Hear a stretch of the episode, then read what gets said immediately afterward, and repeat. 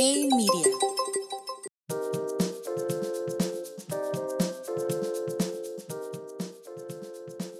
Soy Gerardo Vázquez y esto es G Mercados Daily por Hey Media. Y empezamos con que el Fondo Monetario Internacional recortó las proyecciones de crecimiento de Estados Unidos.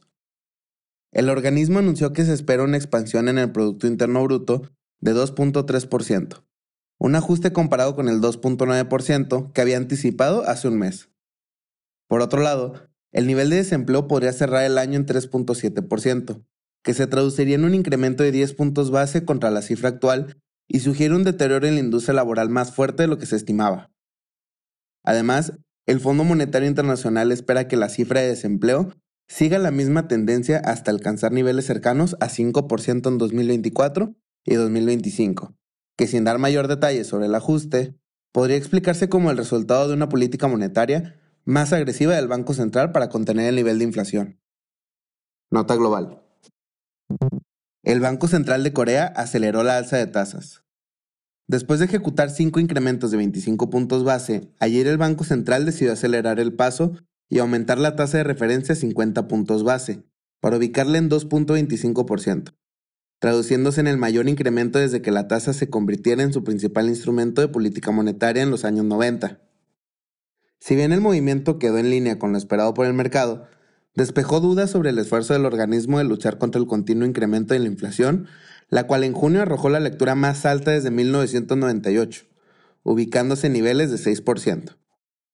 Con la temporada de recortes trimestrales apenas comenzando, Delta es la primera aerolínea en Estados Unidos en liberar sus resultados.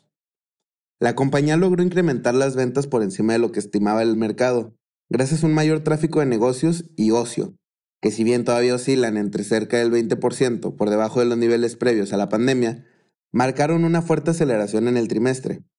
Por el lado negativo, mayores costos de combustible y otros gastos operativos tomaron factura a la generación de utilidades, pues quedó por debajo de lo proyectado.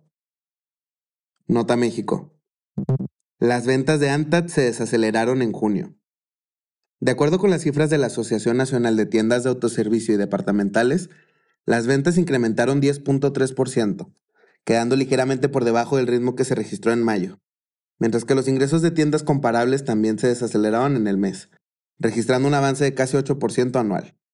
En detalle, las ventas de las tiendas especializadas son las que marcaron el mejor ritmo al aumentar más de 10%, seguido por las unidades de autoservicio. Por último, las ventas de las tiendas departamentales incrementaron poco menos de 7% anualmente. Los accionistas de Alfa aprobaron la separación de su negocio de telecomunicaciones.